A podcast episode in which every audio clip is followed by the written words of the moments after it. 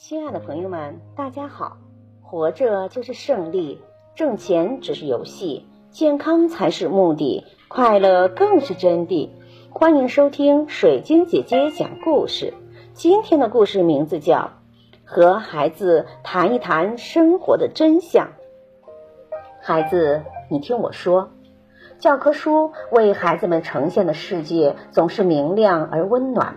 有意无意间隐藏了世界残酷的一面。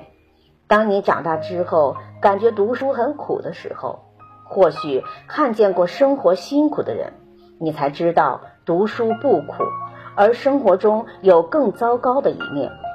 孩子，生活给你的选项常常都有坏掉的地方，你要在糟糕的选项中做选择。读书会改变命运。并不意味着读书可以保你生活无忧，你需要在糟糕的事情中做决定。孩子应该说出自己真实的想法，做自己的主人。成功的目标不是人生的标配，成熟才是。比起高大上的目标，更希望你愿意在父母面前袒露自己的思想。孩子，你可以不成功，但不可以不成熟。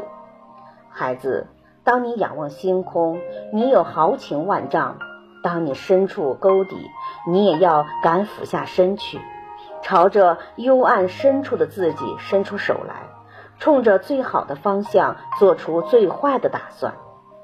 家长朋友们，每个父母也曾是当年的少年，面对和孩子之间的矛盾，可以用同龄人的身份去和孩子讨论问题。